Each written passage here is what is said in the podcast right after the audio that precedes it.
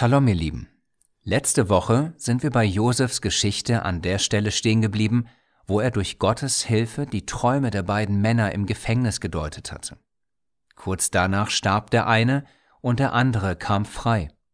Dem Freigekommenen stellte dann Josef die Bitte, ihn nicht zu vergessen und aus dem Gefängnis rauszuholen. Aber als der Mann freikam, vergaß er ihn und Josef blieb weiter im Gefängnis. Zwei Jahre nach diesem Ereignis geht die heutige Leseportion weiter, und sie beginnt da, wo die andere aufgehört hat, bei einem weiteren Traum. Dieses Mal ist es aber der mächtigste Mann Ägyptens, also der Pharao, der einen Traum hat und für seinen Traum eine Auslegung braucht. Und wir wissen ja mittlerweile, wer das kann. An dieser Stelle in der Einleitung möchten wir euch kurz etwas zu dem Thema Träume sagen. Träume kennt jeder und jeder hat welche. Hier beim Pharao waren es aber besondere Träume, durch die Gott etwas sagen wollte. Die allermeisten anderen Träume kommen aber nicht von Gott, sondern sie kommen einfach durch die vielen Gedanken, die wir im Kopf haben. Es heißt ja, je mehr Pläne du im Kopf hast, desto häufiger träumst du, und wer viel träumt, träumt viel Sinnloses. Das steht in der Bibel in Prediger 5, 2 und Vers 6. Man kann also sagen, dass das, was uns tagsüber durch den Kopf geht, uns dann auch nachts im Schlaf beschäftigt. Deshalb ist es so wichtig, genau zu überlegen, womit ich mich am Tag beschäftige und was meine Augen sehen dürfen und was nicht. Über dieses Thema könnte man noch sehr viel sagen. Deshalb geben wir euch dazu eine Aufgabenkarte.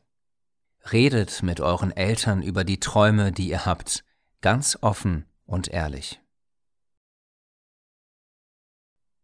So, dann lasst uns mal schauen, was mit Josef, seinen Brüdern und Jakob so alles passiert ist. Aber vor allem, was wir aus all dem lernen können. 1. Mose 41, Vers 1.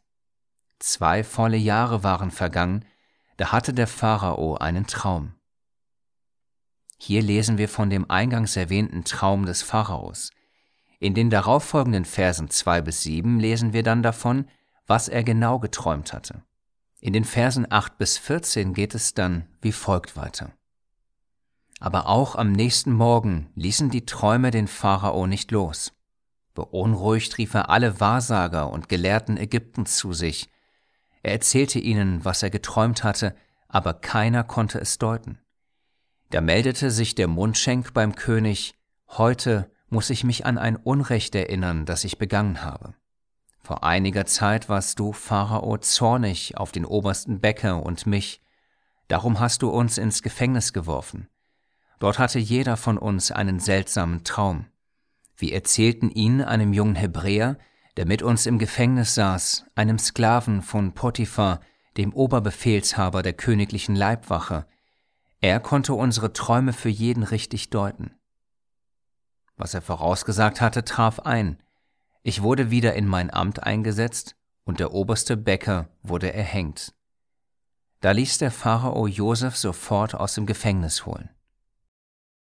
Findet ihr das nicht total heftig, wie unser Gott das macht? Er gibt dem Pharao Träume und dadurch wird eine Kette von Ereignissen in Gang gesetzt, die dann dazu führen, dass der eine aus dem Gefängnis sich an Josef erinnert. Am Ende dieser Ereigniskette steht dann Josef vor dem mächtigsten Mann der damaligen Welt. Alles nur, weil Gott es so geführt hat. Heftig, oder?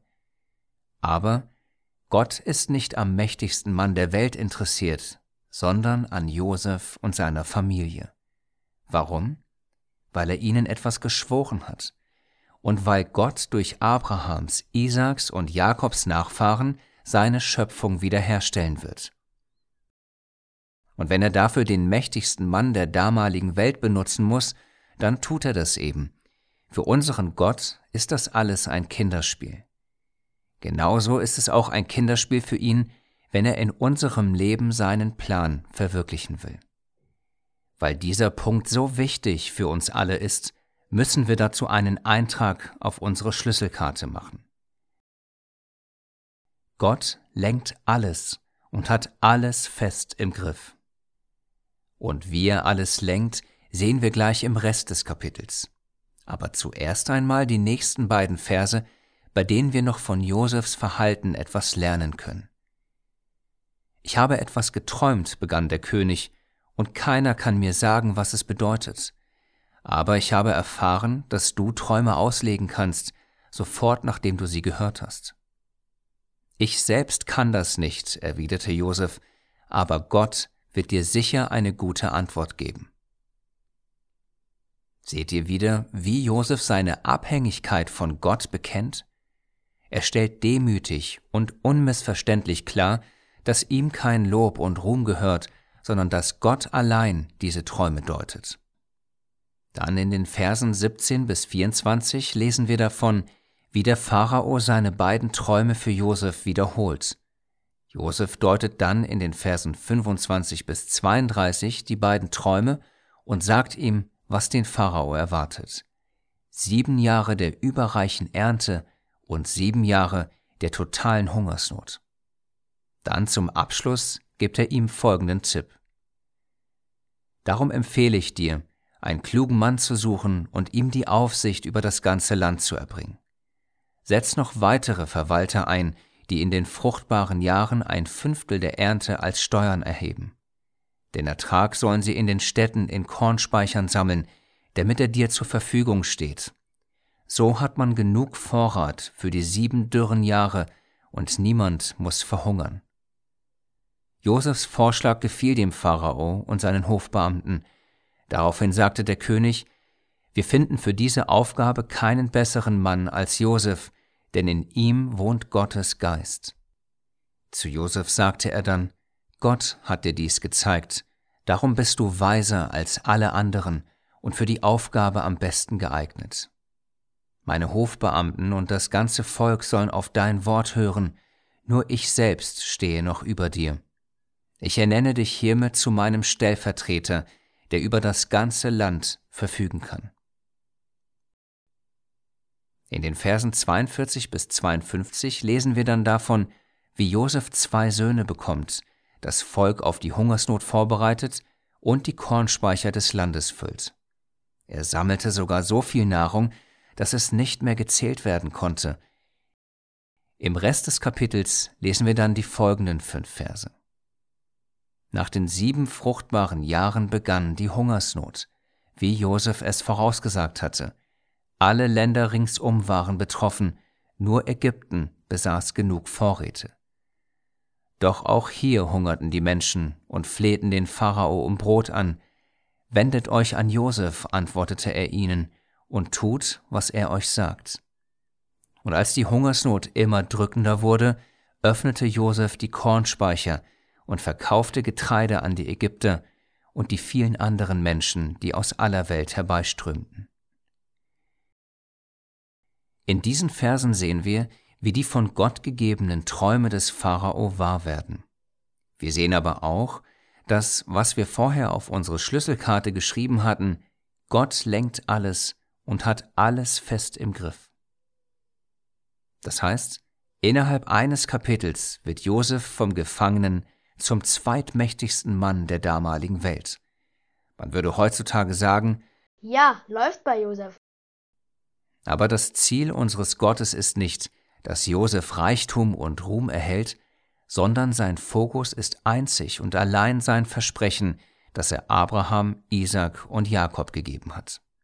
Denn durch diesen ewigen Bund wird er ja seine Schöpfung wiederherstellen, so dass am Ende unser himmlischer Vater wieder mitten unter seinen Kindern sein kann. Das ist der Fokus unseres Gottes und nicht der Reichtum und Ruhm Josefs. Denn wie ihr bereits gelernt habt, führt Gehorsam ja nicht zwingend zu Reichtum und Ruhm, sondern Gehorsam führt zwingend zu Leid, Anfeindung und Bedrängnis. Genau so, wie wir es in der letzten Folge bei Josef gesehen hatten.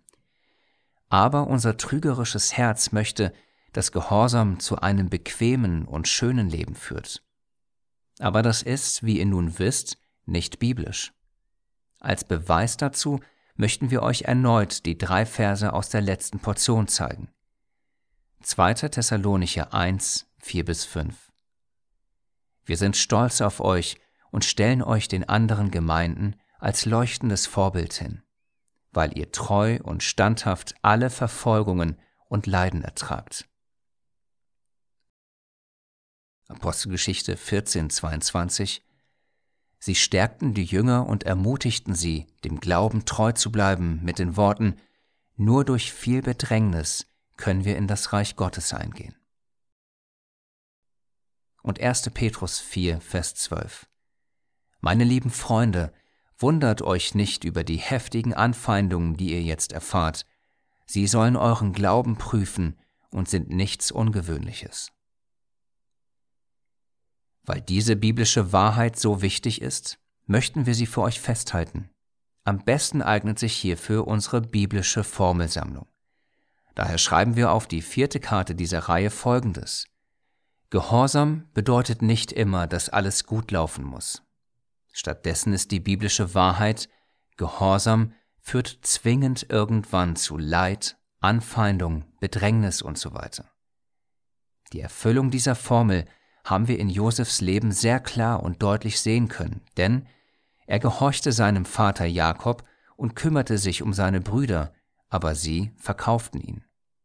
Er gehorchte dem Kämmerer des Pharaos und fasste seine Frau nicht an, aber er kam dafür ins Gefängnis und so weiter. Nach all diesen Glaubensprüfungen kommt er nun nach 13 Jahren aus dem Gefängnis raus. Aber wie gesagt, nicht, weil Gott ihn jetzt dafür belohnt, sondern weil Gott einen ewigen Bund und Plan mit Josef und seiner Familie hat. Wie dieser weitergeht, lesen wir im nächsten Kapitel.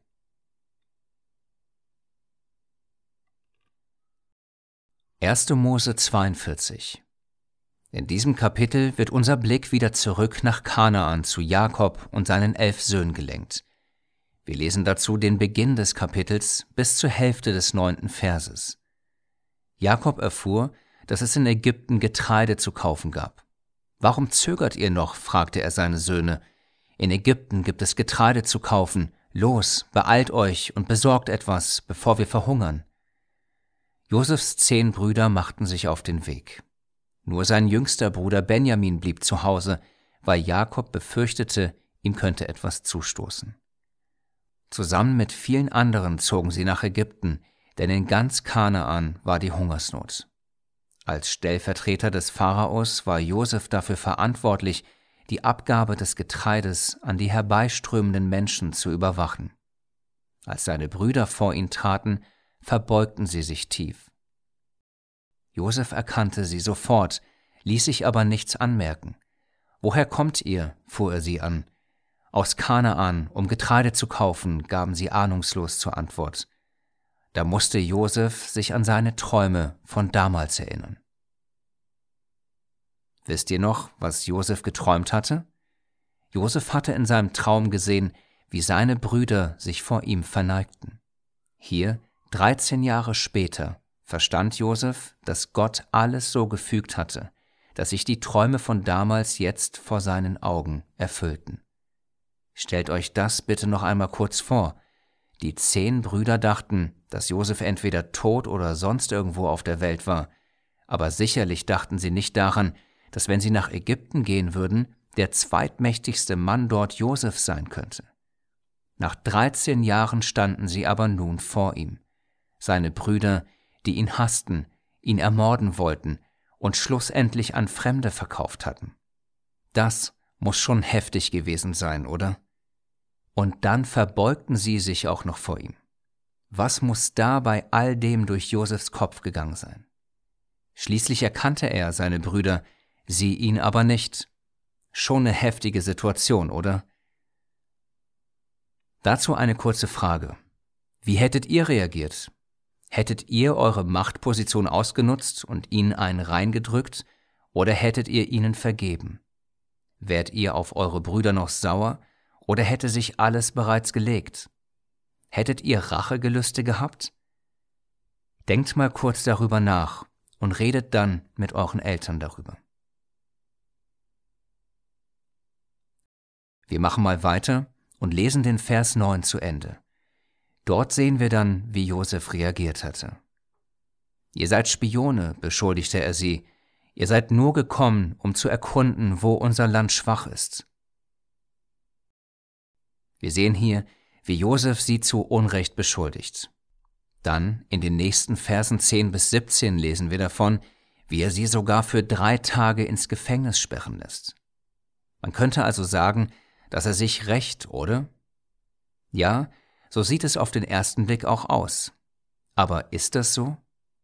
Lasst uns für die Antwort doch weiterlesen und herausfinden, was Josef wirklich vorhatte. Wir lesen dazu die Verse 18 bis 20. Am dritten Tag sagte er zu ihnen, Ich bin ein Mann, der Ehrfurcht vor Gott hat, darum lasse ich euch unter einer Bedingung am Leben. Um eure Ehrlichkeit zu beweisen, bleibt einer von euch hier in Haft. Ihr anderen geht mit einer Ladung an Getreide zurück, damit eure Familien nicht mehr hungern müssen. Aber bringt mir euren jüngsten Bruder herbei, dann weiß ich, dass ihr die Wahrheit gesagt habt und lasse euch am Leben. Die Brüder willigten ein. Findet ihr immer noch, dass Josef aus Rache gehandelt hatte? Hätte er ihnen denn dann Nahrung für ihre Familien mitgegeben? Könnte es sein, dass Josef einen anderen Plan als einen Racheplan verfolgte? Wir lesen einfach mal weiter ab Vers 21. Die Brüder sagten zueinander, Jetzt müssen wir das ausbaden, was wir Josef angetan haben. Wir sahen seine Angst, als er uns um Gnade anflehte, aber wir haben nicht gehört. Habe ich euch damals nicht gesagt, ihr solltet den Jungen in Ruhe lassen? warf Ruben den anderen vor. Aber ihr habt nicht gehört, jetzt müssen wir für seinen Tod büßen. Da Josef durch einen Dolmetscher mit ihnen redete, wussten sie nicht, dass er alles verstand, was sie sagten. Findet ihr das nicht interessant, dass die Brüder auf einmal an Josef zurückdachten? Obwohl sie nicht wussten, dass es Josef war, sprachen sie über ihn und bekannten quasi aus dem Nichts ihre Sünde. Könnte es also sein, dass Josef genau das wollte und das sein eigentlicher Plan war? Man weiß es nicht genau. Wir lesen mal den nächsten Vers und sehen weiter. Daraufhin verließ Josef den Raum, damit sie nicht merkten, dass er weinen musste. Josef musste also nach den Worten ihrer Brüder weinen. Ein Mann, der Rachegelüste hätte, würde das wahrscheinlich nicht tun. Weinen würde nur ein Mann, der seine Brüder noch liebt, oder? Jetzt denkt der eine oder andere von euch vielleicht, aber er ließ seine Brüder doch ins Gefängnis werfen und beschuldigte sie, dass sie Spione der Feinde seien. Wenn Josef also einen Plan hatte, dann war dieser Plan aber auf jeden Fall ziemlich schwer zu durchschauen. Warum? Weil am Ende sieht alles irgendwie dennoch nach Rache aus. Wir möchten an dieser Stelle noch nicht näher auf diesen Einwand eingehen, sondern nur sagen, Josefs Plan war noch lange nicht fertig, sondern er hatte gerade erst begonnen. Wichtig an dieser Stelle ist nur, dass wir verstehen, dass die Brüder erst einmal nur an ihre Sünde gedacht hatten, weil es ihnen im Gefängnis so schlecht ging und sie noch einmal zurück nach Ägypten kommen mussten. Sie mussten ja schließlich Simeon befreien und dann auch noch mit Benjamin zusammen zurückkommen, den ihr Vater Jakob ja absichtlich nicht mitgehen ließ. Das waren alles Riesenprobleme. Sie dachten also nicht an Josef und ihre abscheuliche Tat, weil sie jetzt nach 13 Jahren plötzlich wie aus dem Nichts traurig darüber wurden, sondern sie waren traurig darüber, wie alles gelaufen war und was für Probleme sie jetzt hatten. Das war der eigentliche Grund, warum sie sich an Josef erinnerten. Man kann sagen, dass es so ähnlich wie bei Esau war. Sie waren eigentlich nur über die Umstände traurig, in denen sie nun waren. Sie waren aber nicht traurig über Josef und ihre Tat. Wir hatten euch zu dieser Art der falschen Buße eine Lehre fürs Herzkarte gegeben, auf der stand, wenn wir wie Esau Fehler gemacht haben und traurig darüber sind, sollten wir uns prüfen und sehen, warum wir traurig sind. Sind wir traurig und blicken nur auf uns selbst und unsere Wünsche, oder sind wir traurig, weil wir etwas gegenüber Gott und unseren Nächsten falsch getan haben? Dazu ein Merksatz, den du zur Selbstprüfung nutzen kannst. Die einen weinen für sich, die anderen weinen für Gott. Aber die Brüder waren noch nicht so weit, dass sie wegen ihrer Sünde weinen sollten. Erst einmal waren sie, wie gesagt, nur traurig über die Situation, in die sie geraten waren. Und das alles, obwohl sie ja nur mal eben Getreide kaufen wollten. Lasst uns mal weiterschauen, was ab dem Vers 25 bis zum Ende des Kapitels noch so passiert. Dort lesen wir davon, wie die Brüder zurück zu ihrem Vater Jakob kehren und ihm alles berichten. Seine Reaktion auf das Ganze, was seinen Söhnen in Ägypten passiert ist, lesen wir dann in den letzten drei Versen des Kapitels. Ihr raubt mir meine Kinder, rief Jakob verzweifelt. Josef lebt nicht mehr, Simeon ist zurückgeblieben, und Benjamin wollt ihr mir nun auch noch nehmen. Nichts bleibt mir erspart. Da griff Ruben ein, wenn ich dir Benjamin nicht zurückbringe, kannst du meine beiden Söhne töten, sagte er. Ich übernehme die Verantwortung. Nein, rief Jakob, es kommt überhaupt nicht in Frage, dass Benjamin mit euch geht. Sein Bruder Josef ist schon tot, und er ist der letzte von Rachels Söhnen. Ich bin ein alter Mann, und wenn ihm unterwegs auch noch etwas zustößt, würdet ihr mich ins Grab bringen. So, jetzt haben sie den Salat. Wie erwartet, will Jakob Benjamin nicht gehen lassen. Also was nun tun? Das lesen wir im nächsten Kapitel. 1. Mose 43 In den Versen 1 bis 14 lesen wir, dass die Brüder in Kanaan geblieben sind und die Hungersnot immer schlimmer wurde. Auch die aus Ägypten mitgebrachten Vorräte waren fast aufgebraucht. Jakob musste nun eine Lösung finden. Und natürlich sahen auch seine Söhne das Problem. Und so versprach Judah seinem Vater, dass wenn er sie ziehen lässt, er für die Sicherheit Benjamins mit seinem Leben sorgt. Schweren Herzens willigte Jakob ein und ließ Benjamin mit seinen Brüdern nach Ägypten ziehen. Ab den Versen 15 bis 25 lesen wir dann davon, wie sie in Ägypten angekommen direkt in das Haus Josefs gebracht wurden. Zuerst dachten sie, dass man dort über sie herfallen wird, aber es stellte sich heraus, dass Josef ein Gastmahl für sie vorbereiten ließ. Dann lesen wir in den Versen 26 bis 31 folgende wunderschöne Situation. Als Josef in den Palast kam, überreichten die Brüder ihm ihre Geschenke und verneigten sich tief vor ihm. Er erkundigte sich nach ihrem Wohlergehen und fragte, Wie geht es eurem alten Vater, von dem ihr mir erzählt habt? Lebt er noch? Ja, unser Vater, ihr Diener, lebt noch, antworteten sie, und es geht ihm gut. Und sie knieten sich nieder und verneigten sich erneut vor ihm. Josef sah seinen Bruder Benjamin, den Sohn seiner Mutter, an und fragte, Ist dies euer jüngster Bruder, von dem ihr mir erzählt habt?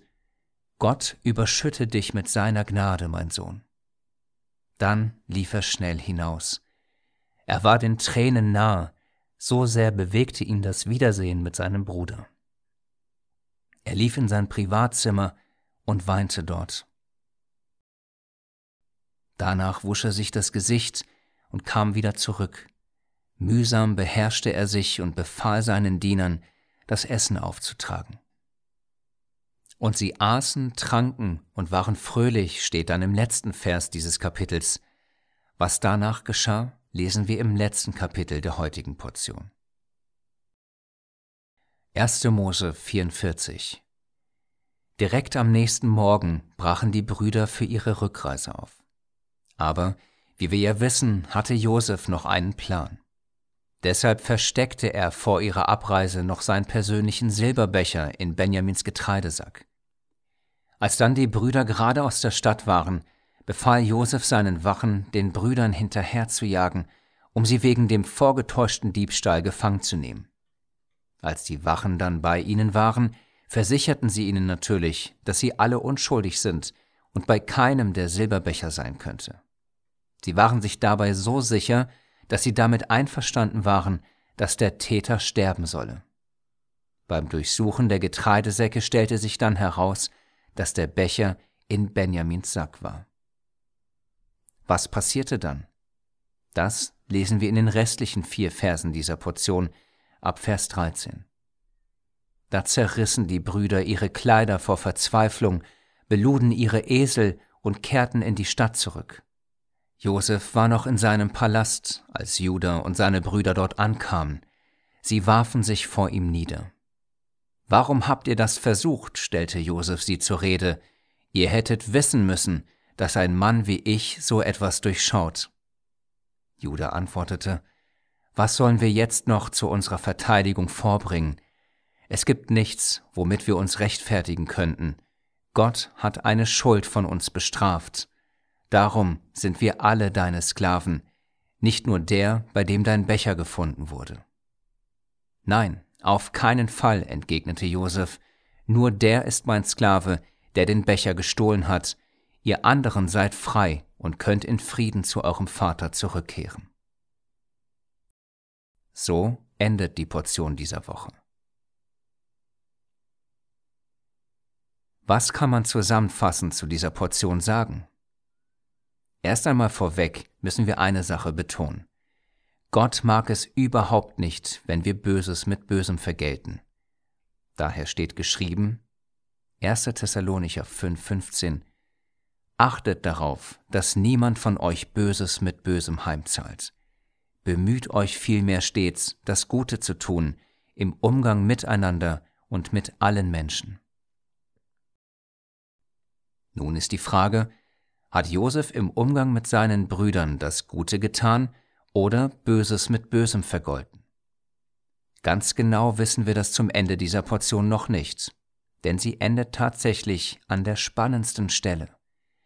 Aber was wir bisher schon mal sagen können, ist, dass Josef einen unfassbar weisen Plan hat. Denn er führt eine Situation herbei, die seiner eigenen Situation von vor 13 Jahren sehr, sehr ähnlich ist. Was genau meinen wir damit? Naja, es ist doch so, dass schon wieder ein völlig Unschuldiger aus ihrer Familie als Sklave in Ägypten gelandet ist. Nur dieses Mal ist es eben nicht Josef, sondern ihr jüngster Bruder Benjamin. Und schon wieder tragen die zehn Brüder die Schuld daran. Zumindest glauben sie das, aber in Wahrheit wissen wir ja, dass das Josef alles so hingebogen hat.